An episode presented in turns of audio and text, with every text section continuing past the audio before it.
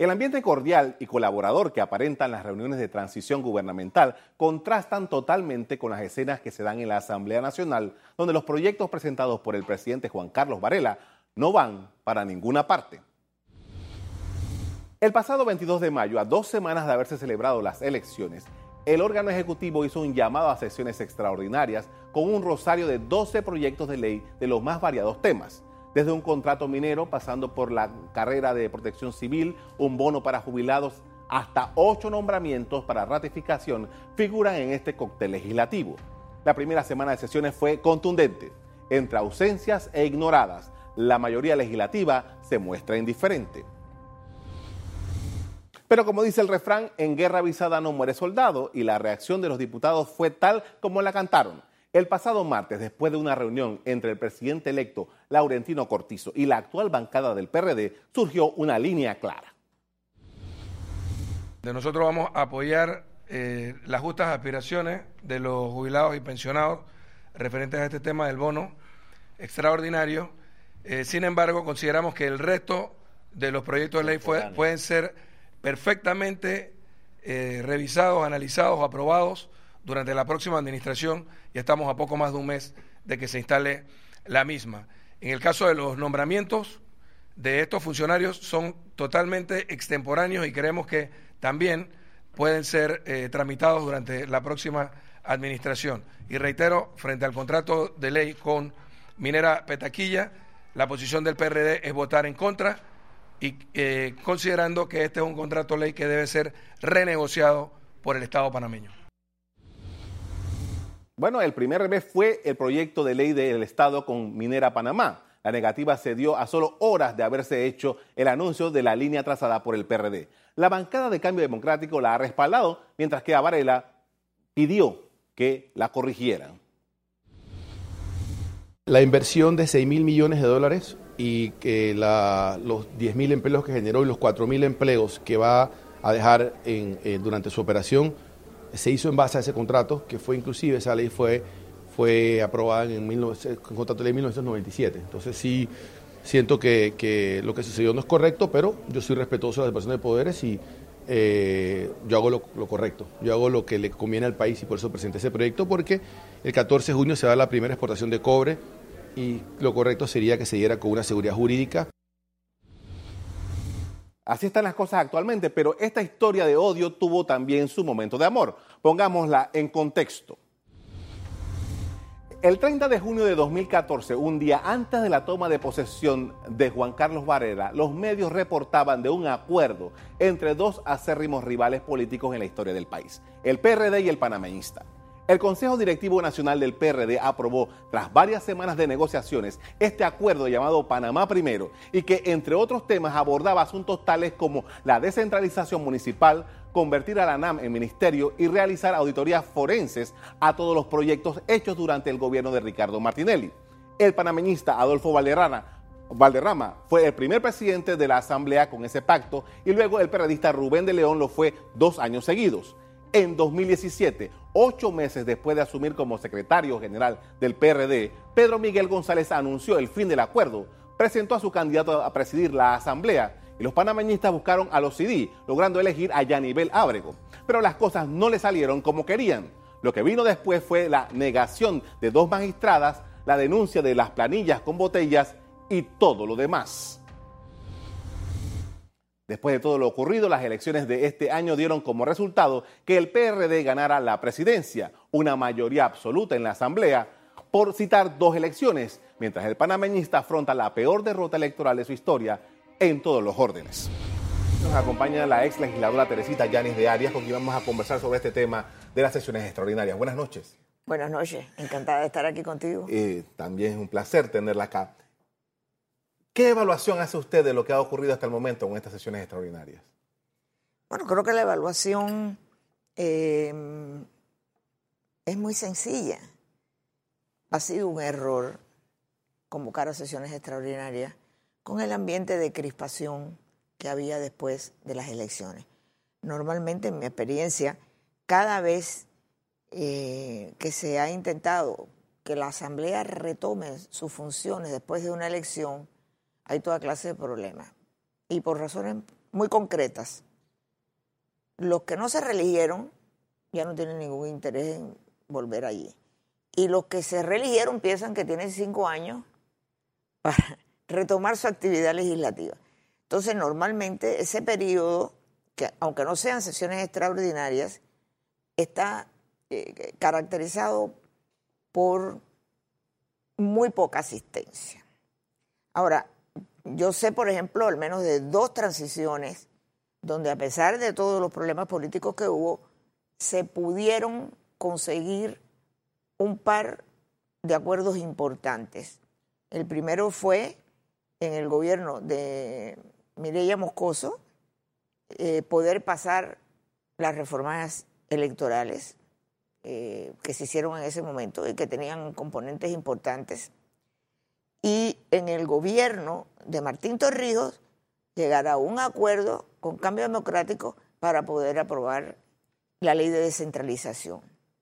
Pero obviamente eh, este periodo electoral, a pesar de que fue muy corto, fue desagradable en el tono, en la actitud, y yo creo que eso ha quedado allí. Y obviamente hay además un elemento de imprudencia por parte de un presidente que ya se va, no ponerse de acuerdo sobre un proyecto de ley consensuado previamente, sobre un acuerdo político que de verdad merezca la pena eh, hacer esa convocatoria, sino sobre, por, sobre una serie de temas que él debió haber atendido con anterioridad.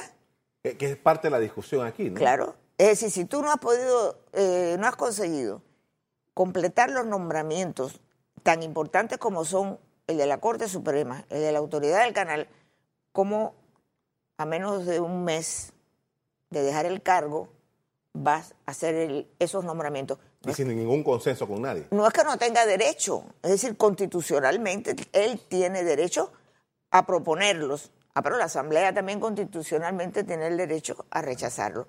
Entonces, eso se vio venir, desde el principio se advirtió que lo que se iba a plantear era dejarle al nuevo gobierno fuera Cortizo, que creo que es un hombre muy sensato, pero pudiera haber sido otro, el nombramiento de tal cantidad de miembros de la Corte que obviamente eh, hay allí ahora un problema de balance que esperemos que se pueda solucionar por, por la responsabilidad en los nombramientos que se hagan. Es que justamente eh, ese es el tema, porque la Constitución también dice que debe haber un balance, que debe haber una asignación cada cierto tiempo para que un solo jefe de Estado no sea el que haga todo el controle los nombramientos. Así es. ¿Cómo se subsana eso en este momento? No, ya eso solo se puede subsanar confiando en la serenidad y en la responsabilidad del presidente electo. Mi experiencia es que él es un hombre sumamente responsable, que tiene también una situación política muy difícil a lo, interno, de su partido, porque esa mayoría, que sí la tiene y, e indiscutible que la tiene, plantea también un problema, que si él no logra mantener esa bancada haciéndole el trabajo que tiene que hacer de facilitar la gobernabilidad, y de ayudar los proyectos que vienen del Ejecutivo puede ser una cosa bien complicada. A mí, me, a mí te tengo que decir, me llamó muchísimo la atención y me pareció muy desafortunada la intervención de Pedro Miguel González después que el presidente electo ¿no? hace mención a cómo se va a revisar el contrato con la minera, que él salga en, un, en una actitud que además era innecesaria de decir que quede claro que esta es una decisión del CEN y de la bancada. era innecesario. advertencia. Claro, pero eso era innecesario. Me pareció poco prudente y, no entendí qué necesidad había de hacer esa afirmación. Sobre todo porque Cortizo no es miembro de ninguno de esos organismos internos del PRD. O sea, está dejando claro. Sí, pero independientemente de que sea o no, es el candidato, es el presidente electo por ese partido. Así que no es que tú estás haciendo esa afirmación, pues una mayoría que va a estar constituida por gente de otras fuerzas políticas. No, no, no. yo creo que fue imprudente y fue innecesario.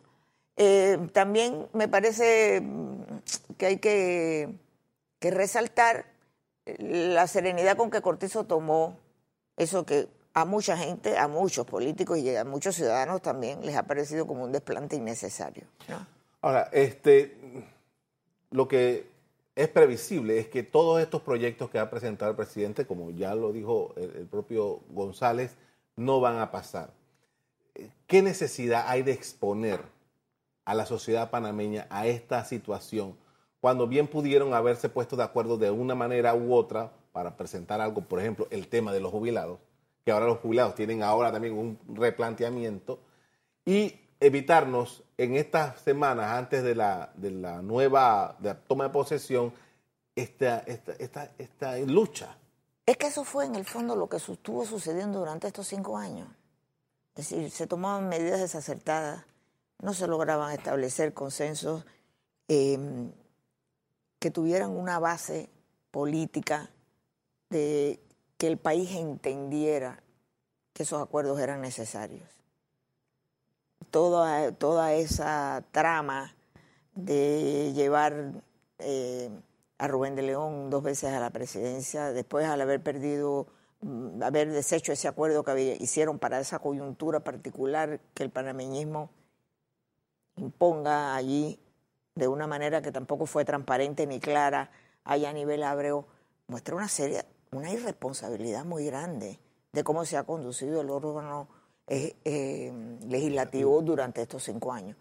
Entonces, bueno, la esperanza ahora es que sí, pues va a haber gente nueva, gente nueva de los partidos, va a haber por primera vez cinco eh, diputados que son de libre postulación, no digo independientes, porque creo que la independencia tiene que ver con las convicciones propias del que va a encargarse de, su curul.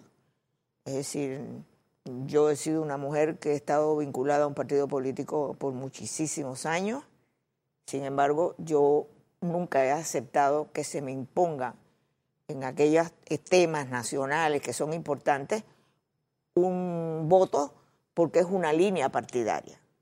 Se me explique y se me convence, sí, pero si no, he dicho que no, tranquilamente. Entonces la independencia de estos cinco va a tener que demostrarse cuando empiece la próxima, la próxima asamblea, que, van a venir todo este asunto de, los nombramientos de los magistrados, de la autoridad del canal, de la revisión del contrato con la minera, que no es una broma, esa es una inversión eh, gigantesca eh, cuyo, cuya renegociación puede tener consecuencias, eh,